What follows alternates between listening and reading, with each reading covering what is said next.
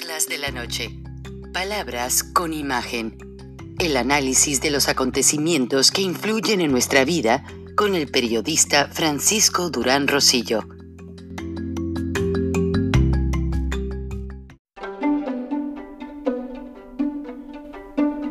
Frank Durán Rosillo eh, te saluda y los saluda a todos ustedes, su amiga María Celeste Raraz, para invitarlos a que se suscriban a mi canal de YouTube María Celeste Raraz, tal como mi nombre, donde les informo todas las semanas eh, sobre entrevistas que tienen un tema que ayuda a mejorarnos como personas y de paso son interesantes. Las pueden encontrar en mi canal de YouTube, así que los espero. Y se suscriben gratis.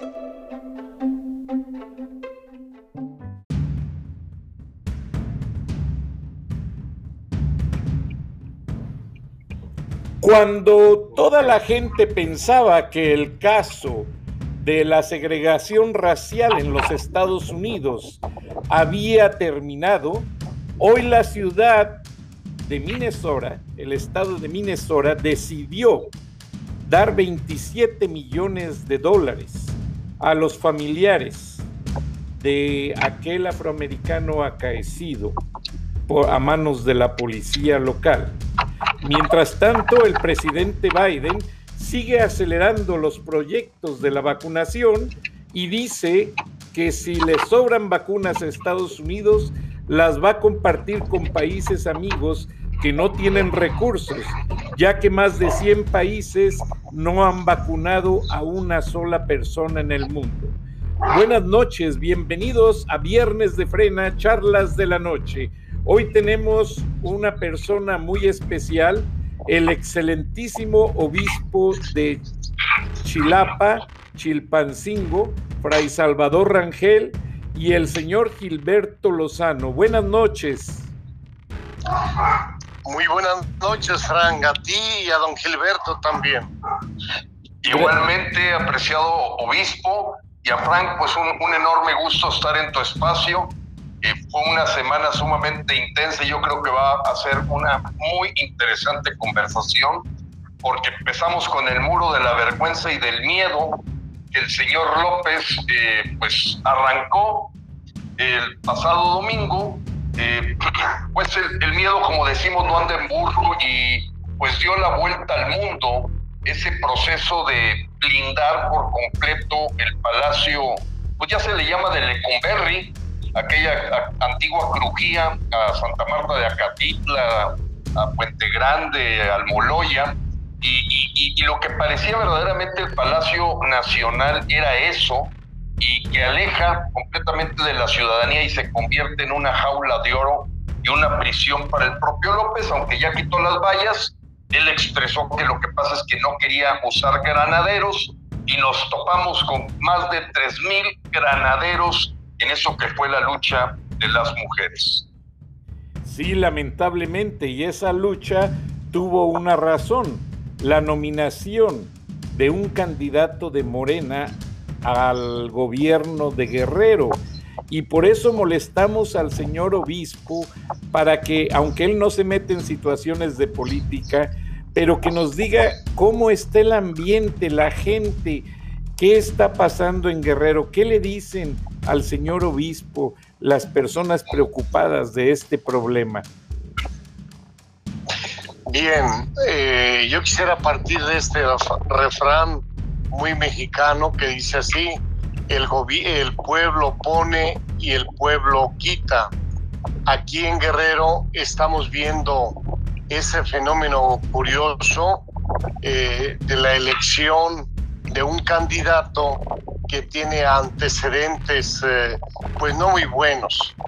Y, pero uh, siendo honestos, a mí me admira en esta última encuesta donde se volvió a preguntar a las personas a quién querían como candidato y sobre todo internamente en este partido de Morena, a quién querían de candidato, este eh, señor eh, Macedonio volvió a quedar en primer lugar.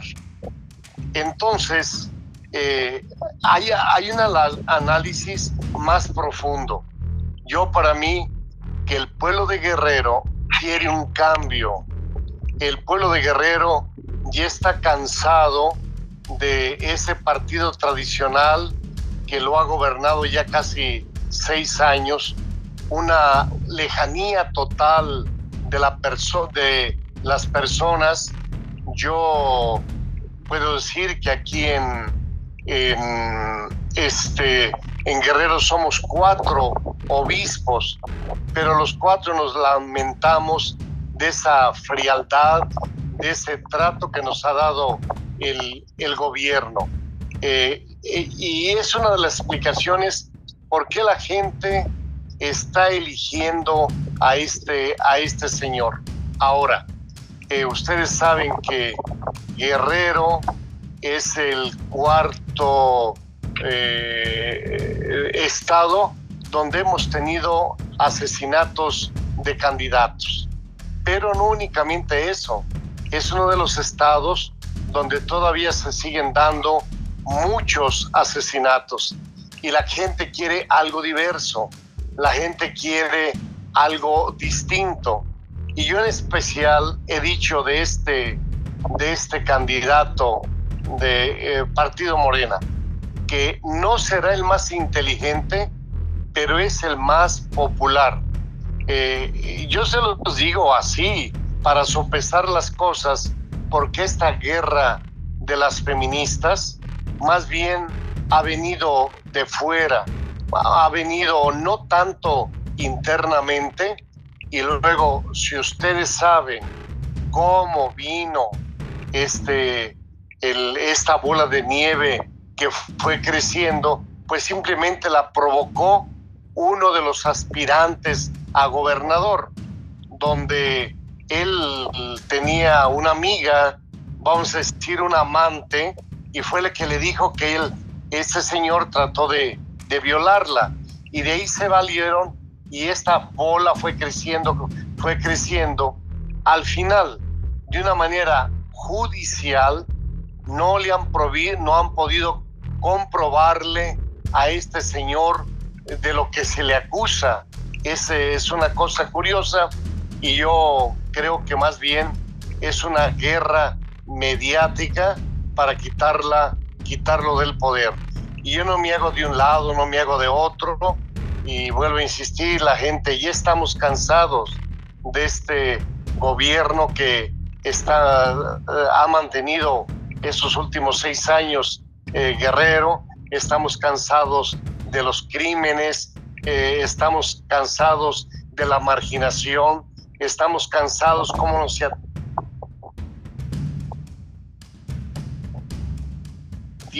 a la montaña, como la gente, aunque ya dejó hace dos años de sembrar amapola, este año la volvió a sembrar, la, la amapola. Y yo lo que digo también abiertamente y repruebo esos lazos que hay entre ciertos gobiernos y el narco y los narcotraficantes. Es lo que yo pudiera decir para ustedes. Para hacer un paréntesis, antes de que empieces, Gilberto, Monseñor Fray Salvador Rangel ha trabajado con los últimos tres papas, el Papa Juan Pablo II, el Papa Benedicto XVI y el Papa Francisco lo comisionó para llevar la paz y tratar de esclarecer la situación de los estudiantes de Ayotzinapa. Monseñor Rangel ha traído un papel muy conciliador muy negociador al Estado de Guerrero para tratar de minimizar la violencia y una vez que esto se logre empezar los diálogos. Adelante, Gilberto, con tu opinión. Sí, sí, y yo, yo aquilato mucho el, el, análisis que hace el, obispo, porque conoce bien a su crey y, y lo que ocurre en la comunidad, y pues esa es parte de, la preocupación que frena como movimiento ciudadano que no persigue ningún fin político ni puesto, simplemente abrir las conciencias de la gente. El que puso a José Luis Abarca en, en, Iguala Guerrero fue López Obrador, que quien llevó a Acapulco a convertirlo verdaderamente casi en un centro de prostitución y de drogadicción fue Salgado Macedonio. Y lo terrible es ver que la gente cae en el engaño de creer que hay un cambio porque se llama diferente el partido, pero son las mismas personas. ¿O qué no vimos a López Obrador eh, con la señora Angélica, que maneja los Guerreros Unidos, José Luis Abarca, abrazándose, postulándolo por el PRD, asimismo el compadre de él, Salgado Macedonio, que es el que manda a su hijo más chico de López Obrador a los juegos de la Serie Mundial y del Super Bowl. Salgado Macedonio, independientemente de que Héctor Astudillo hubo un tráfico de influencias para que las denuncias no pasaran de una carpeta de averiguación, tiene una historia y un pasado que lo marcan y sabemos que esta encuesta que hubo es una encuesta interna de Morena y que pues pretende evidentemente posicionar ante el levantamiento de todas las voces de México, de que pues evidentemente sería otro Cuauhtémoc Blanco, otro Cuitlagua García, otro Miguel Barbosa, aquel que dice que el coronavirus no le llega a los pobres, otra Claudia Sheinbaum, que tiene la tasa de contagios al triple del coronavirus. Y si bien el tema de las mujeres tuvo este, eh, este protocolo que llegó por las famosas pañoletas verdes desde el exterior, organizaciones financiadas por George Soros, sí sabemos que ese pequeño grupo radical, radical no nos debe eh, pues denostar a todas las mujeres que vieron 11 programas de apoyo a la mujer que canceló el señor López Obrador. O sea, este ha sido el gobierno más misógino, más machista que ha existido en la historia de México, al menos de, de los años contemporáneos, y evidentemente cuando quitó los, los apoyos al tratamiento del cáncer cervicuterino, el apoyo a las estancias infantiles, el apoyo a los derechos indígenas de las mujeres, el apoyo a, los programas de, ampliación del empleo en el caso de, de niñas, fomento a la economía social. El señor acabó con todo lo que tuviera que ver con las mujeres. Y entonces yo quiero ver la parte, como decimos, el vaso medio lleno, de las mujeres que en forma pacífica eh, se, eh, unieron ahí en el Monumento a la Revolución y sí sabemos de este grupo pequeño radical muy conectado con Argentina, que son pues gente pagada para actos de violencia y vandalismo que para nada representan a la mujer mexicana, eh, no lo representan, y por eso nos quedamos con la parte positiva de este levantar la voz ante el pisoteo del gobierno de López Obrador con todos los derechos de la mujer. Y lo vuelvo a decir, son 11 programas de apoyo que el señor ha cancelado, cuya orientación era la mujer mexicana. 11.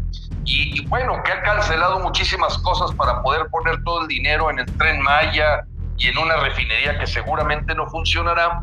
Sí debemos de recordar que el PRD que ha gobernado a Guerrero pues es morena.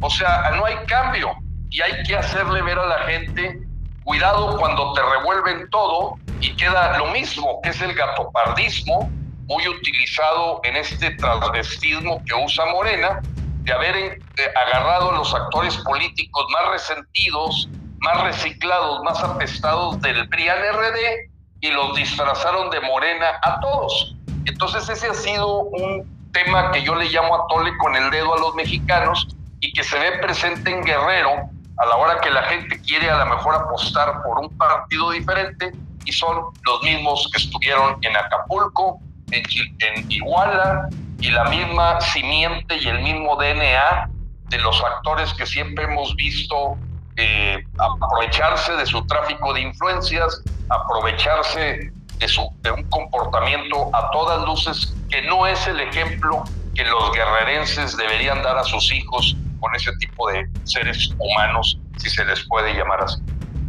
Monseñor Fray Salvador Rangel, la comunidad guerrerense es la más grande en los Estados Unidos. Y realmente el motivo por el cual yo lo llamé para esta entrevista es a petición de las mujeres de Guerrero, que están preocupadas, que tienen un panorama pues realmente que no tiene una definición de lo que va a pasar en las elecciones. Están desorientadas. ¿Usted qué le diría a esta comunidad? Y conjuntando con la opinión del señor Gilberto Lozano, que usted también está en desacuerdo en las presentes administraciones. Bien, yo pudiera añadir un dato más, eh, porque precisamente fue entrevistado hace unos ocho meses por periodistas eh, americanos, porque ellos me decían que de las personas que quieren cruzar a Estados Unidos, de las personas eh, que están pidiendo asilo político, el 40% son de Guerrero. Ese es un, un fenómeno. Ahora, como así tú dices, Frank, que la gran mayoría son de Guerrero, sobre todo los que se comunican contigo, el detalle es que Guerrero sigue siendo uno de los estados más pobres, uno de los estados donde se ha expulsado más personas eh, de, de estas tierras por faltas de oportunidad, por faltas de estudio, faltas de trabajo y sobre todo la violencia, que no han querido la violencia sobre todo para sus hijos. Y yo creo que eh, en este proceso que se viene, eh, Dios quiera que eh, Guerrero respirara un tiempecito de paz, de progreso. Pero a mí esto, este futuro todavía lo veo muy negro, porque yo siempre he dicho que las elecciones en Guerrero siempre han sido narcoelecciones aquí. Y, también ha habido lo que se llama elecciones de Estado. Los gobernantes que han estado son los que ponen y quitan a candidatos y a presidentes. Y aquí yo temo también que a nivel nacional vaya a haber una elección de Estado. Yo pudiera decir otras cosas, pero ciertamente están siendo presionados incluso los narcotraficantes para que se adhieran a este proyecto nacional. Y de ahí pues que yo veo el futuro de Guerrero no muy claro, no muy claro. Sobre todo yo quiero insistir estos nexos que hay entre los políticos y los narcotraficantes.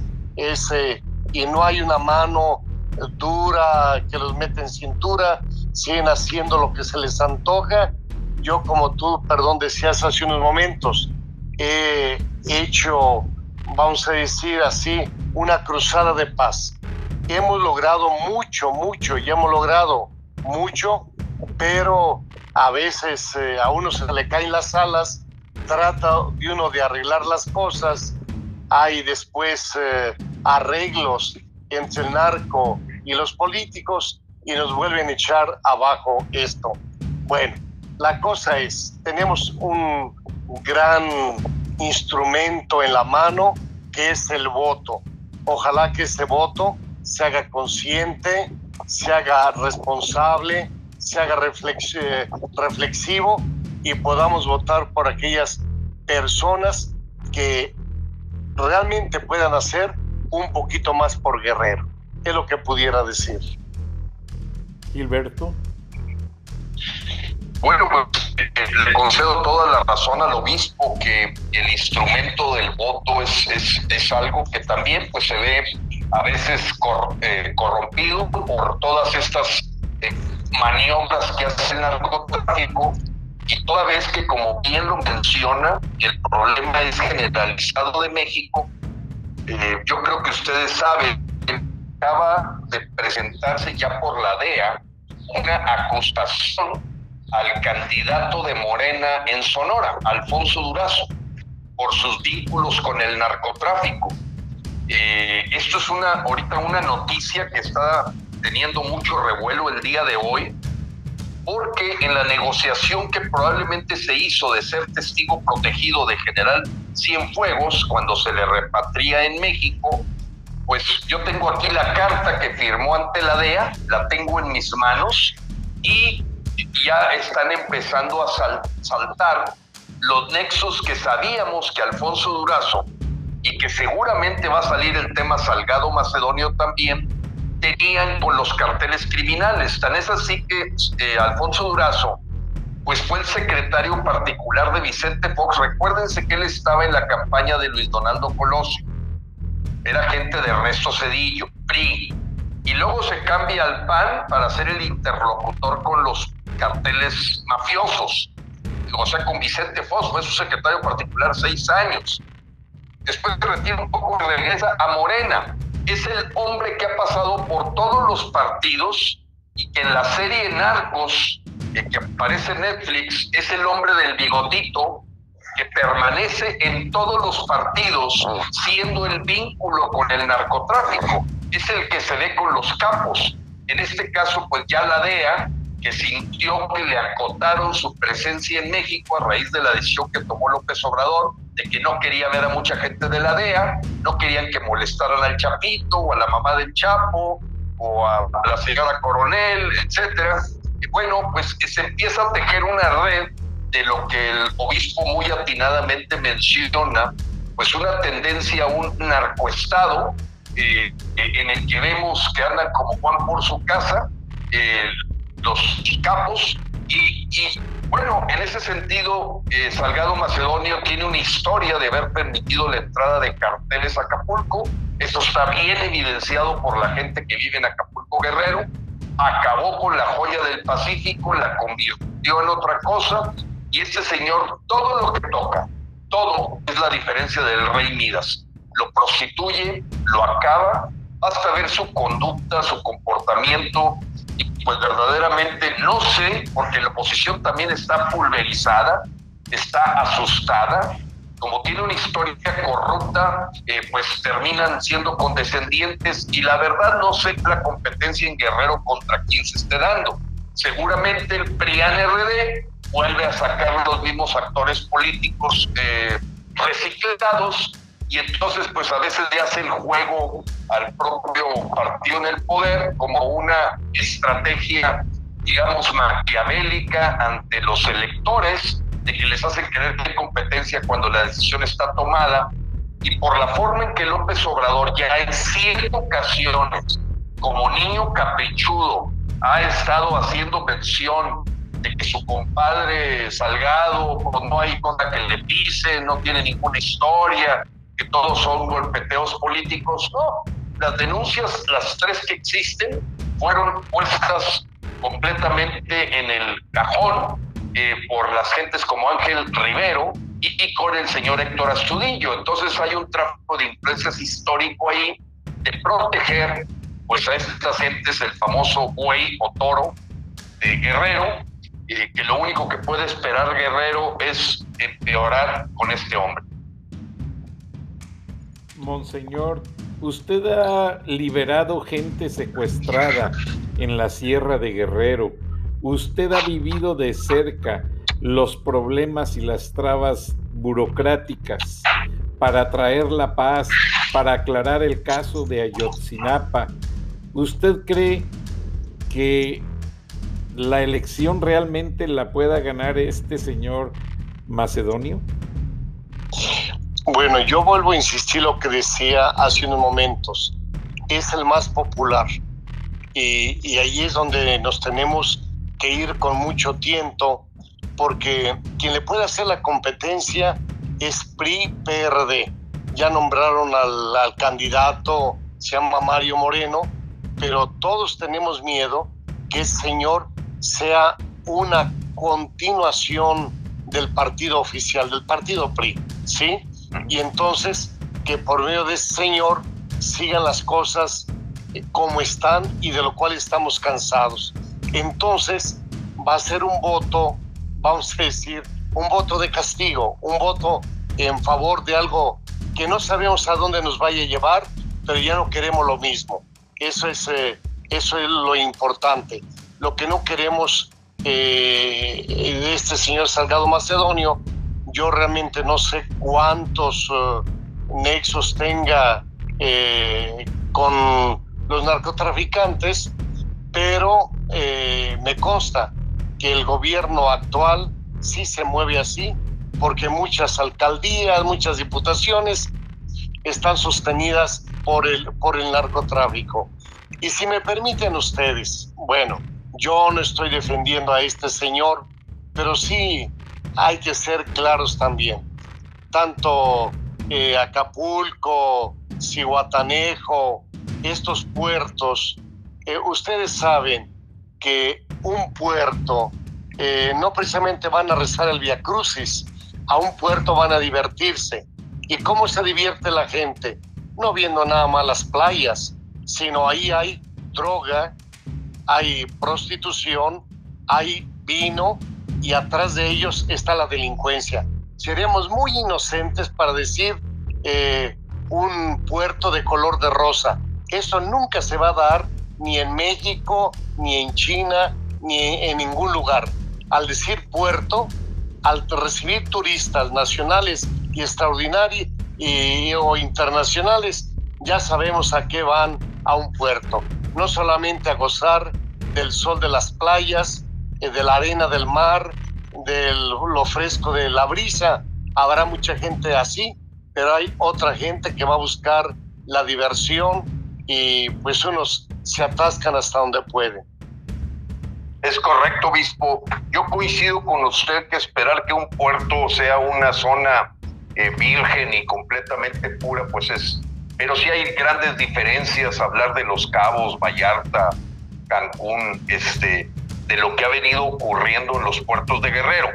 Y, y, la, y el problema es ese, que, que realmente se puede cambiar de color del partido y cuando en México pensábamos que teníamos una situación de lo más nefasta con Peña Nieto, que era del PRI, pues vénganse a ver ahora qué es lo que está pasando con los señores de Morena.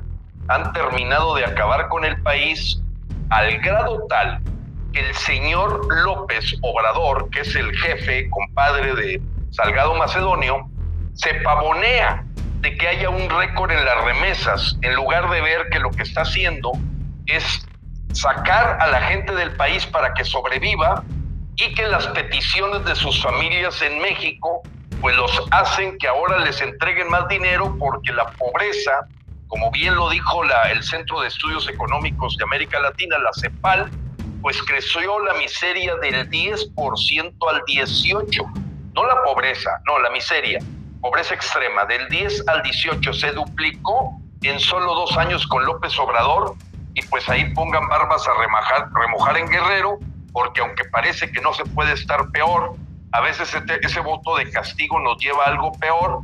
Y no estoy con eso tampoco defendiendo las oposiciones que no tienen nada que de respeto que les podamos tener, pero como dicen, por sus hechos los conoceréis, dime con quién andas y te diré quién eres, y no tienen, no se van a equivocar. Con esas dos citas bíblicas Salgado Macedonio cae por su propio peso, que si bien es tan popular como Hugo Chávez o Fidel Castro o Hitler, la popularidad no tiene nada que ver con lo que va a pasar en Guerrero.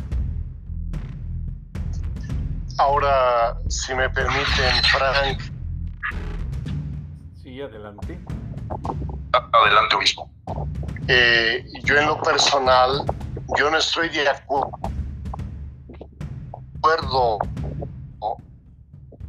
de género que están siguiendo algunos, eh, la aprobación del, del aborto, eh, la libertad religiosa, que ya sacaron un proyecto para limitar eh, la, la, otra detalle que a los ministros de cultos, todo, todo que hable de ideología de género, van a ser castigados. Oye, yo no estoy de acuerdo en estas en esas eh, cosas. Yo creo que lo más importante que una persona puede tener es la vida, la libertad. La familia no se le puede quitar el derecho a educar a los hijos y no que los eduque el Estado en, todo esto que están haciendo. Yo coincido totalmente con el obispo apreciado Frank, es importante que toda la audiencia que tú tienes nos escuche de que efectivamente con la nueva ley general de población se está criminalizando a los líderes de culto, eh, ministros, sacerdotes, que pueden... Bueno. Sí, adelante, continúa Gilberto, yo reconecto al monseñor. perdón, sí, ya, me, Frank. Sí. Ah, Excelente. mencionaba que, que la nueva ley general de población, la amenaza se está convirtiendo en una realidad eh, con el hecho de criminalizar a cualquier ministro de culto, eh, a cualquier líder religioso, sacerdote. Perdón, Gilberto. Perdónenme. Sí, ¿me escuchas? Vamos, sí, vamos.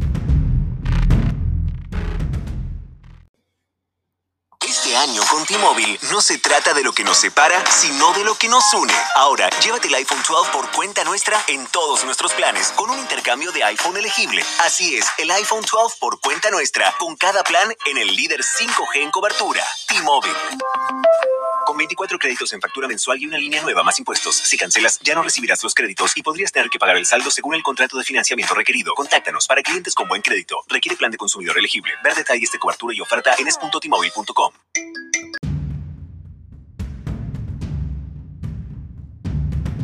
Bienvenidos al segundo segmento de Viernes de Frena en Charlas de la Noche, Palabras con Imagen. Estamos entrevistando al señor obispo de Chilpancingo, Chilapa, Fray Salvador Rangel, y al líder de Frena, Gilberto Lozano, quienes están manejando para nuestra comunidad un tema muy importante respecto a una nueva ley que quisiera que dejaran de hacer lo que están haciendo y escuchen, porque nadie mejor que ellos nos van a explicar este tema. Adelante, señor obispo. Sí, yo mencionaba hace unos momentos que precisamente ya fue aprobada por una eh, de las cámaras esta ley general de, de población, donde van, donde quieren aprobar esta famosa ideología de género, donde eh, se va a castigar a los ministros de culto, se va a frenar a los padres de familia para que tengan la libertad de educar a los hijos y sobre todo van a aprobar o quieren aprobar el matrimonio del mismo sexo. Y esto pues está avalado por eh, varios eh, eh, miembros de este partido Morena. Y es lo que yo en lo personal y mucha gente no estamos absolutamente de acuerdo en esta ley, porque no se ha discutido, no se ha puesto en la mesa, no se ha ido a la gente, sino ellos por sus pistolas nos agarraron dormidos cuando sacaron esta ley. Y entonces eso es lo que no se vale. Los madruguetes de ciertos partidos que nos imponen leyes eh, y de repente nos dicen no pasa nada, no está sucediendo nada y de repente ahí viene la ley. Entonces yo creo que esas cosas se tienen que poner a más discusión, eh, estas eh, cosas se tienen que poner en conocimiento del pueblo y que el pueblo apruebe no solamente los de un partido. A mí me gustaría eh, eh, eh, complementar en, una coincidencia total con, con el obispo, el que efectivamente hemos visto un avance en una agenda internacional o globalista que busca romper con el concepto central de la familia, que es la célula que para los mexicanos tiene un valor incalculable, de hecho, en el extranjero, si algo nos reconocen como un valor muy importante que tenemos los mexicanos, es el valor que le damos al tema de la familia. Y este tipo de estrategias eh, muy socialistas, comunistoides, buscan romper el carácter de la gente a través de atacar la familia promover eh, esa confusión de, que, que, va con, inclusive contra la biología y ellos acaban de aprobar una ley de población en la Cámara de Diputados que efectivamente, como lo menciona el obispo, está ahorita en la Cámara de Senadores.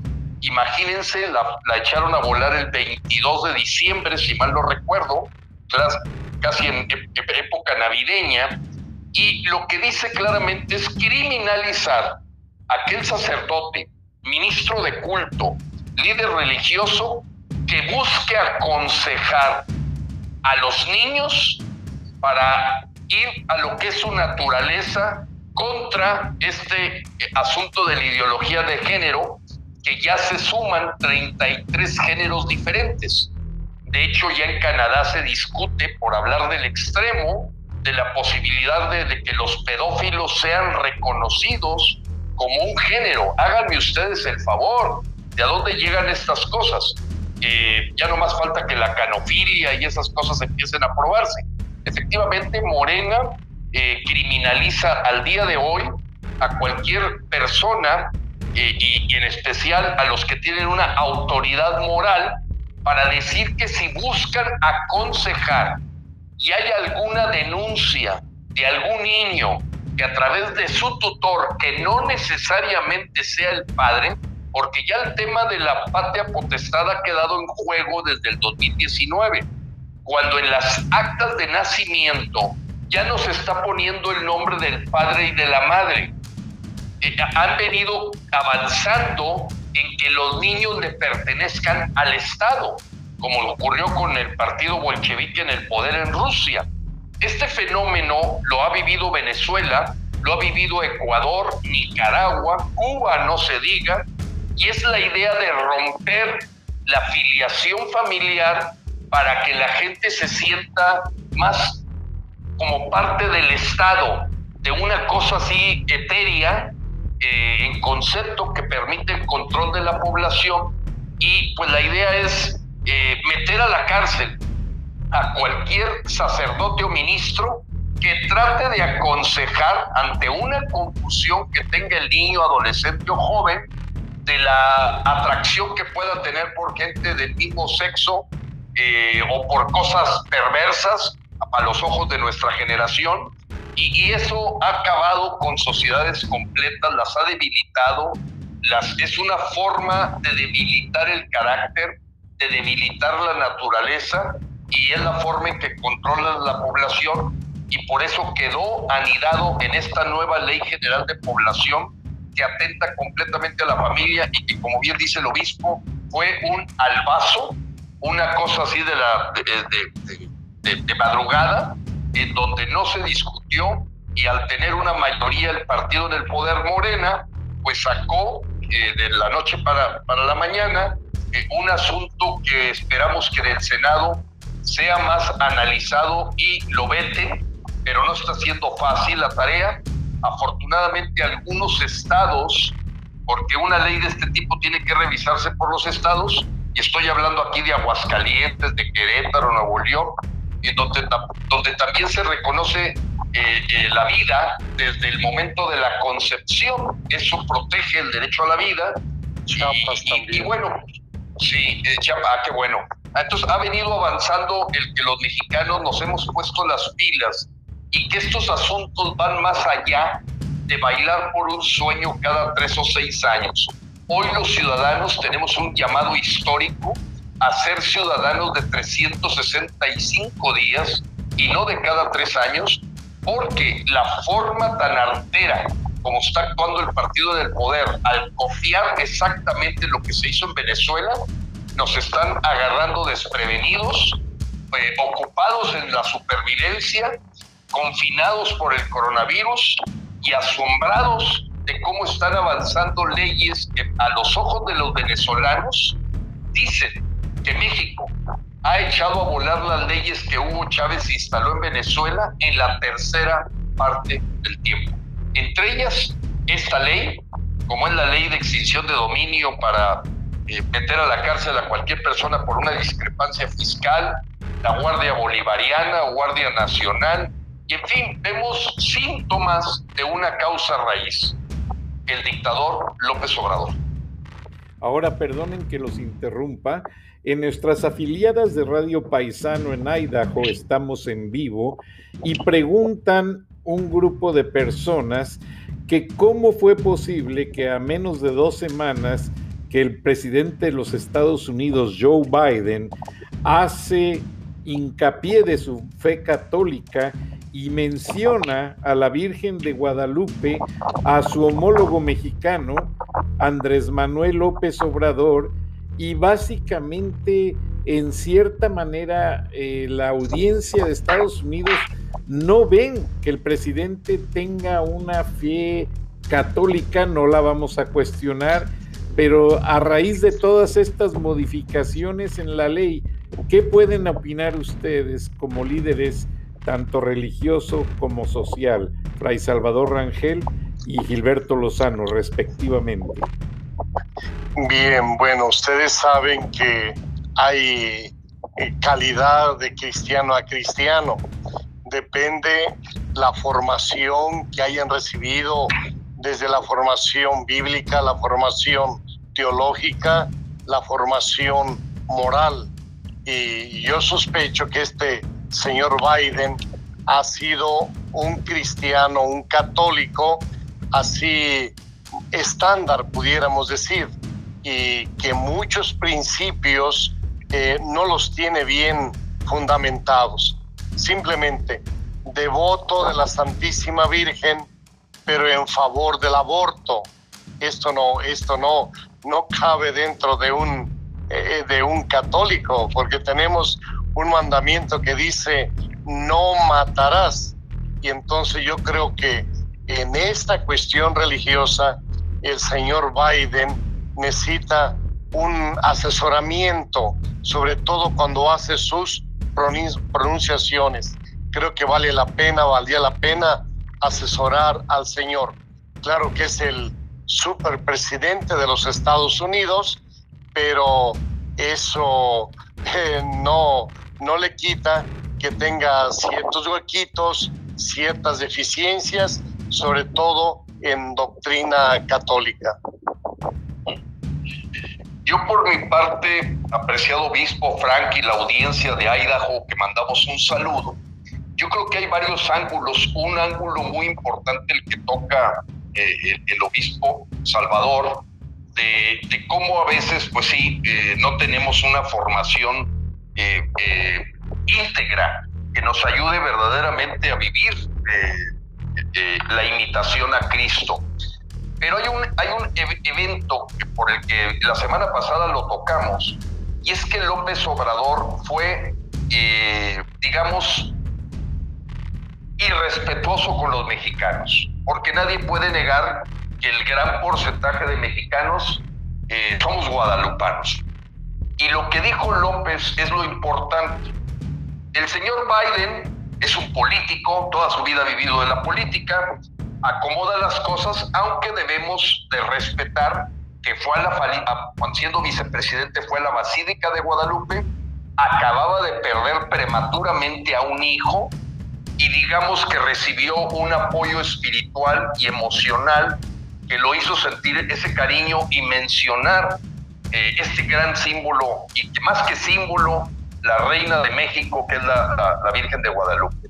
El problema fue lo que le contestó López, que dijo que así como la Virgen de Guadalupe hay otro gran ícono de México, Benito Juárez. Y ahí es donde no todo el mundo nos sentimos abofeteados con esas palabras de López, de poner a la Virgen de Guadalupe casi debajo de Benito Juárez, cuando sabemos que Benito Juárez además de que se eternizó en el poder y lo terminó porque murió, que por cierto en el estado donde yo vivo nunca lo dejamos entrar, el gobernador Santiago Vidaurri dijo ese señor aquí no entra, porque todos sabemos que firmó el tratado MacLean Ocampo para entregar el himno de Tehuantepec a los gringos, que recibió dinero de los yanquis para poder mantenerse en el poder y poder comprar armas, y que el señor eh, Benito Juárez pues puso en entredicho con su proceso de reforma.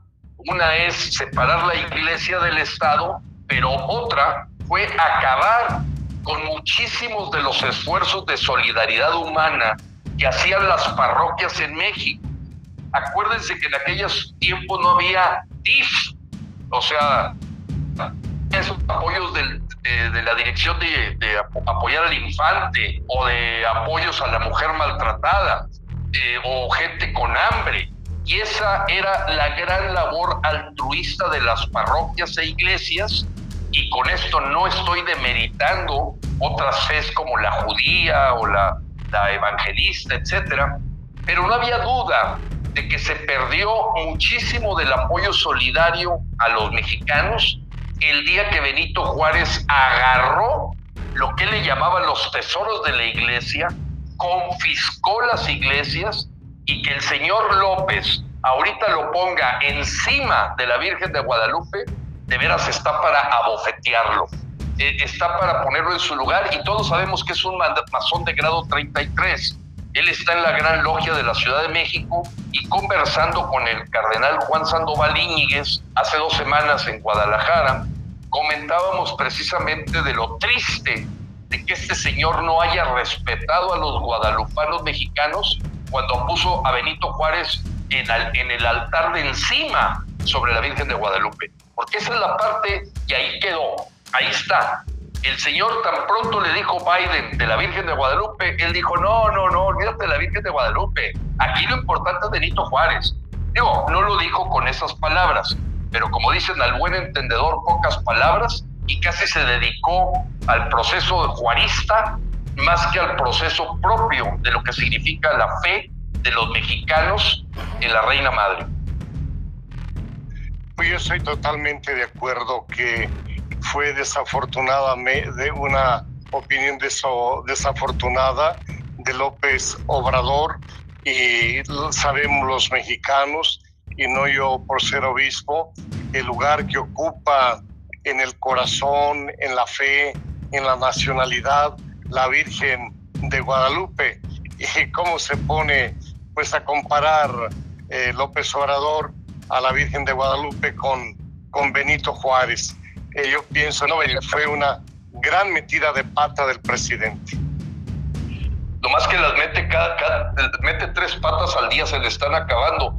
Mira, padre, imagínate, bueno, cuando yo lo estaba escuchando, yo antes de construir mi casa, eh, que es la casa de ustedes, lo primero que puse fue la estatua de la Virgen de Guadalupe, antes de empezar a hacer los cimientos. Y así somos muchos mexicanos. ¿Cómo puede tener ese atrevimiento de querer golpear la imagen de la Virgen eh, a la hora que hace esa comparación? Pero bueno, en el fondo reconocemos en López una persona que él se hace llamar eh, cristiano evangelista, eh, eso es lo que él ha mencionado, pero bueno, los actos chamánicos que se hicieron en el Zócalo el día que tomó posesión y casi adorando a la Pachamama y no sé qué tantas cosas, la verdad desde ese momento pintó su raya de que es un hombre que probablemente viva inclusive eventos oscuros de tipo esotérico y, y santero. Eh, lo vemos por la forma en que los pirules y cómo se pone cosas. Bueno, la verdad es que el Señor divide más que une. Y en ese sentido, bueno, pues lo, lo llamo la atención de que esta semana se le echó encima, ya no a la prensa nacional, no, ahora se le echó encima al New York Times, al Washington Post, al país por las declaraciones de que en el movimiento este de las mujeres a nivel mundial, evidentemente el líder, el, el presidente más represor, porque hubo 90 lesionados, hubo el uso de cazadrones, que llegó a pensar la gente que eran francotiradores, pero la pregunta no es si eran cazadrones o eran armas de alto calibre. No, ¿por qué quieres tumbar los drones? dice que porque tiran bombas, el señor no tiene ni idea de lo que es un dron. Eso es una mentira, usó la, gases lacrimógenos y se le echó encima a todos los periódicos mundiales que dijeron que eh, esta semana López Obrador se volvió la nota amarillista por la forma represiva que trató este levantamiento de las voces de las mujeres. Eh, además de que pues, estamos viviendo ahorita en una tierra de nadie, con otro tema más que preocupa mucho a los mexicanos, Y es que han estado diciendo, apreciado obispo, Frank, la audiencia que nos escucha, que no importa que la primera dosis que te pongas sea de una vacuna, aunque te pongan de otra en la segunda dosis. Eso es totalmente falso, es perverso. ¿Cómo vas a usar una vacuna en la primera dosis Pfizer que tiene ciertas restricciones y luego te ponen una Sputnik? Segundo, no han dicho esta boca es mía con lo que hizo Dinamarca y otros países europeos de que ya descontinuaron la vacuna AstraZeneca. A nuestros hermanos mexicanos ni siquiera les dicen qué vacunas les están poniendo. Y por otro lado salió el famoso, el famoso nota de las vacunas tibias. Resulta que están poniendo vacunas que se excedieron en su tiempo al ambiente. Por ejemplo, aquí en Nuevo León, el secretario de salud dijo, esas vacunas no entran a Nuevo León las manejaron los servidores a la traición y sabemos que estuvieron a temperaturas superiores a las que pide el fabricante y que son se convierten en placebos o la posibilidad de tener secuelas en la gente que se vacune, además de que le toman la fotografía, le toman un censo y sabrá Dios cuántas cosas.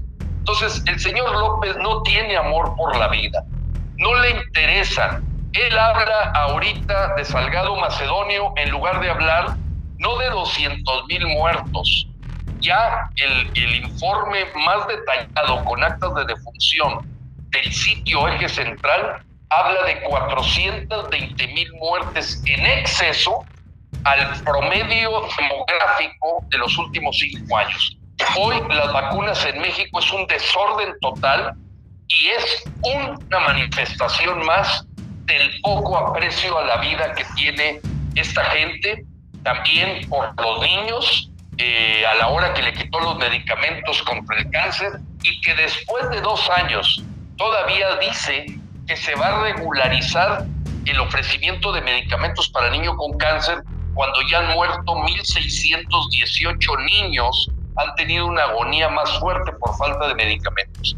El desprecio a la vida es total la promotora así de matar niños y, descuartizarlos, que según ellos que porque tiene nada más 12 semanas en el vientre materno, se llama Olga Sánchez Cordero, es una mujer diabólica, es una mujer eh, que como bien lo dijo Obispo, es una de las principales promotoras de los grupos. Eh, cualquier persona que vea un aborto eh, y que, que, que vea el video sabe que se le destrozan las piernitas, la cabecita al niño que viene en el vientre materno. Y eso le va a costar en sangre, como lo dijo la, la Virgen de Fátima y además la Virgen de Medugori, decir, quien mata a sus niños en vientre, que son vidas sagradas, va a tener que pagar con sangre de gente viva en su tierra. Y por eso hoy se registró ya el número que llevamos a 11 de marzo. 77.783 asesinatos. Escucharon ustedes bien, ni Afganistán, ni Irak, ni Siria que está en guerra, tiene en solo 26 meses 77.783 asesinatos, homicidios dolosos, que es el triple de lo que tuvo en el mismo periodo Calderón y el doble de lo que tuvo en el mismo periodo Peña Nieto. Estamos hablando de que los abrazos, no balazos, es también un desprecio por la vida y no le importa porque los únicos que están felices, felices, felices, disputándose territorios, son los grandes capos del crimen organizado, ilegal, porque el legal es el que maneja López Obrador. Yo quisiera añadir un poco más a este detalle que se están discutiendo esa ley general de población. están ahorita, ya los diputados expresaron, los senadores, pero hacer un llamado a estos señores que estamos ahorita bajo el azote de la pandemia del coronavirus y que para mí es un asunto primordial de vida, de salud y que no perdiéramos el tiempo en otras cosas, vamos a decir, inútiles, sino que eh, el gobierno se concentrara eh, la Cámara de, Diputados, de Senadores, eh, como todos los que trabajan en el Poder Judicial, cómo salir de esta pandemia que nos está afectando a muchos. Yo aquí en Guerrero, pues ya llevamos siete sacerdotes muertos por COVID, mucha gente conocida muerte por COVID y estar discutiendo la ley general de población para mí es una gran irresponsabilidad de los actores políticos y en particular el del legislativo. Hago este llamado, ojalá que pudiéramos eh, poner más atención. Por ejemplo, me llamó la atención esto de las, de las vacunas. Yo ya lo había notado desde hace tiempo, porque tengo idea que una vacuna tiene que estar 20 grados bajo cero para que conserve su potencialidad. Pero ¿cuántas veces vienen, descargan, no voy a decir la compañía, descargan la vacuna y están a la intemperie en el aeropuerto internacional?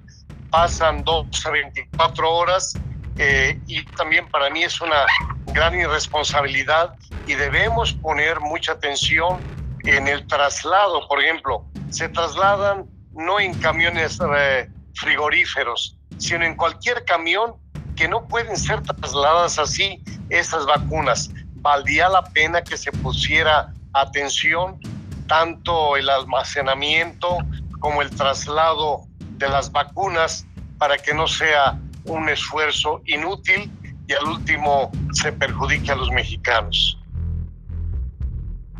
A, mí me gustaría retomar, si me permites, Frank, estos, eh, estas prioridades que menciona Monseñor eh, Salvador, eh, porque son bien importantes.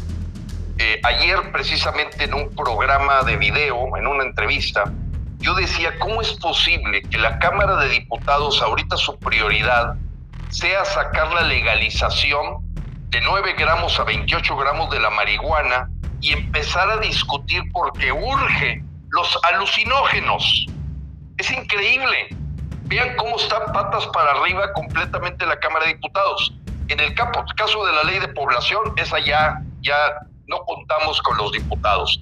Y desafortunadamente los senadores nos han quedado también mal, como fue con el asunto de la ley nueva eléctrica, que hace un monopolio de CFE. Pero bueno, déjenme salirme un poquito porque ahí también hay mucho que platicar, porque en la mañana de hoy, eh, ayer, un juez federal dio un amparo de que era anticonstitucional el monopolio que intenta CFE y hoy en la mañana lo acusó López, dijo que iban a investigar a ese juez federal y a todos los jueces federales dijeron nosotros defendemos la constitución, no lo que quiera una persona.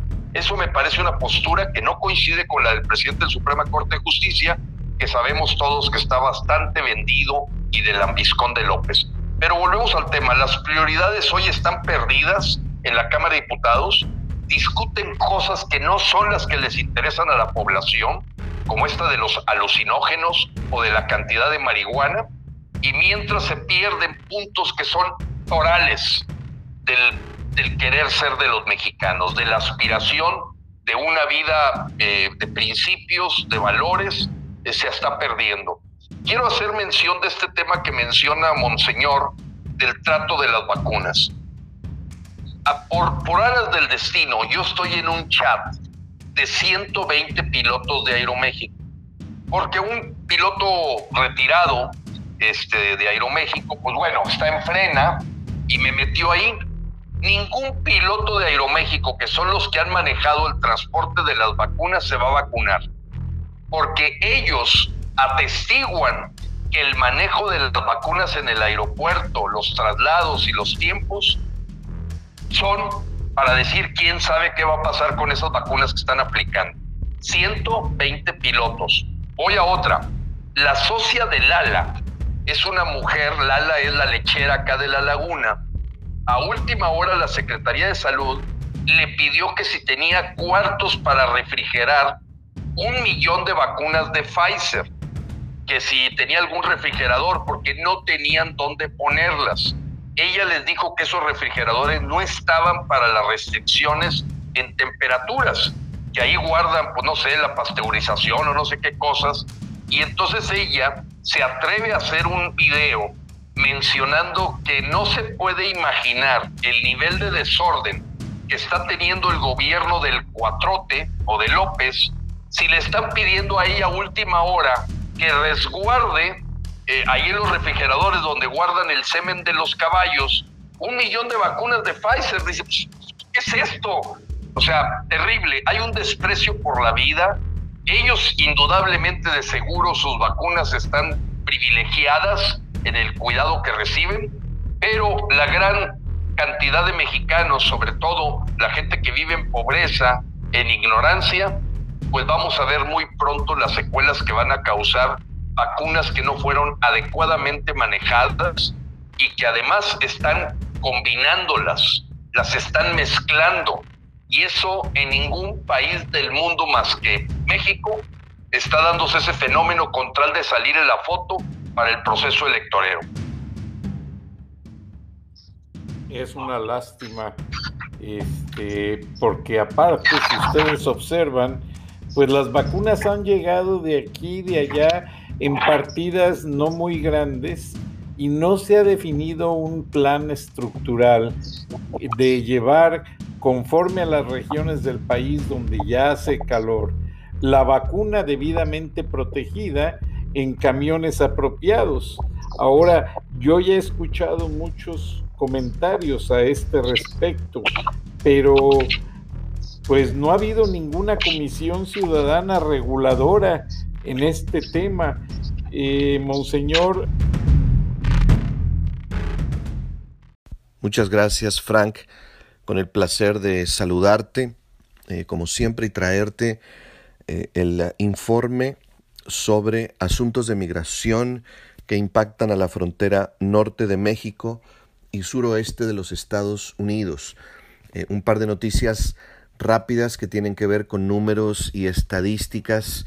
Eh, el número de niños migrantes no acompañados que han sido capturados en la frontera sur de Estados Unidos se ha triplicado en las últimas dos semanas a más de 3.250. Eh, y lo que preocupa es que por ley el gobierno de Estados Unidos eh, tiene que trasladar a estos niños dentro de los primeros tres días de su detención a refugios que han sido diseñados presumiblemente para, para ellos. el gobierno no lo está haciendo y por lo tanto los niños están detenidos en centros de detención que han sido diseñados para adultos, donde se les expone eh, innecesariamente a enfermedades, a, hambre, a que se enfermen de, de, COVID.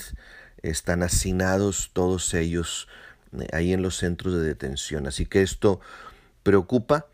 Eh, vamos a ver qué hace el gobierno que está tratando de atender el problema de la mejor manera. otra noticia interesante es que la ola de migrantes indocumentados eh, creció un 28% en febrero.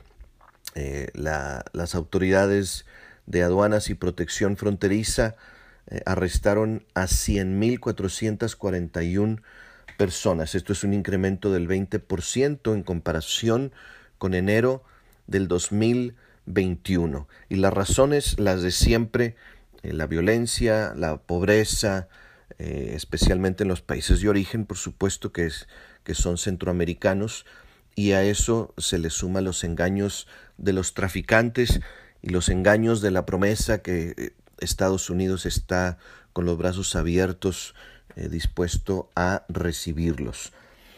Ahora bien, en noticias un, poco más amables, ayer finalmente quedó eliminada la regla de carga pública para aquellos eh, inmigrantes que están tratando de tramitarle papeles a sus seres queridos, a sus parientes inmediatos.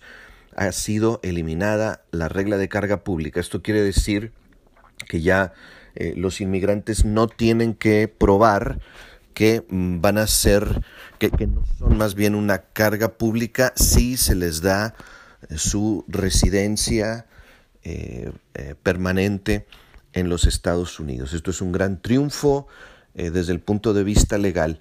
Y, la otra buena noticia es un acto de misericordia. El gobierno norteamericano ha concedido el TPS, el estatus de protección temporal, a los venezolanos. Así que el eh, periodo de registro está abierto ya hasta septiembre y hay que recordar que esto no está abierto para los venezolanos que viven en Venezuela. Esto es protección para todos los venezolanos que están eh, del 7 de marzo eh, hacia adelante ya presentes en, eh, en los Estados Unidos y se les ampara en contra de la deportación, tienen la oportunidad de tramitar un permiso de trabajo, lo cual les permite salir de las sombras, ser ciudadanos de segunda clase, Ah, y, trabajar igual que, que, los demás. Estas son noticias muy buenas y muy ah, bienvenidas. Si alguien que nos escucha es venezolano, radicado en Estados Unidos, no tiene estatus legal, eh, con mucho gusto lo podemos ayudar en nuestra oficina, en el proyecto uh, Isaac en San Antonio, Texas. Isaac.project con J S A eh, gmail.com es eh, nuestra dirección de correo electrónico. Si en algo podemos servirlos, con mucho gusto lo haremos. Y recuerde usted que en la medida que usted y yo sintamos compasión y empatía por aquellos que son más vulnerables que nosotros, vamos a poder resolver los problemas de ellos y quizá también los del mundo.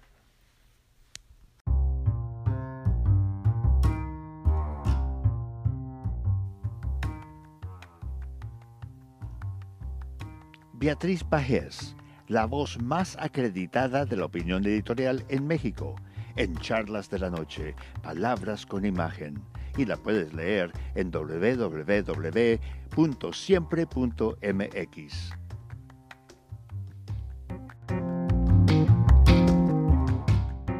noches, Frank. Un placer, como siempre, participar en charlas de esta noche.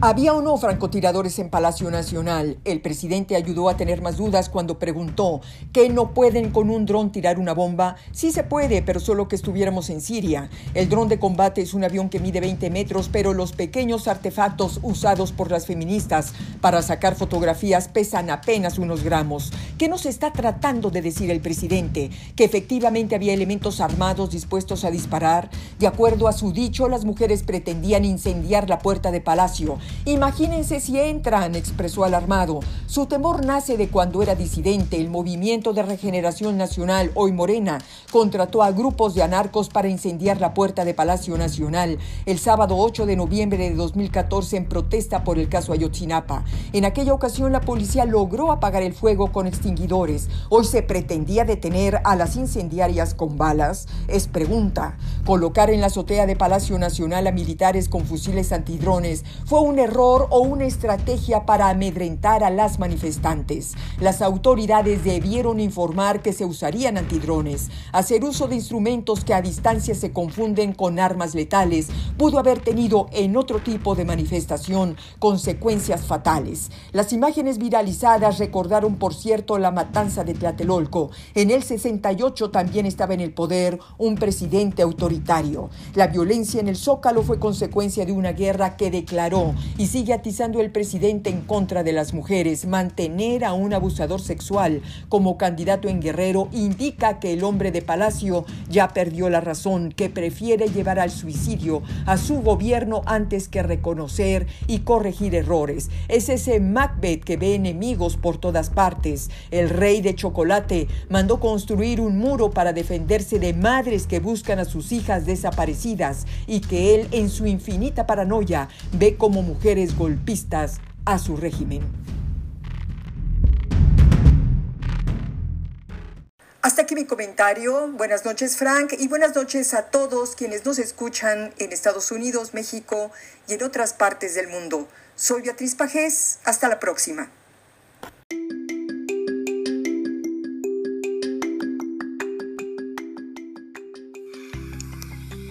Escuchaste el análisis de la noticia, transparente como el agua, con el periodista Francisco Durán Rosillo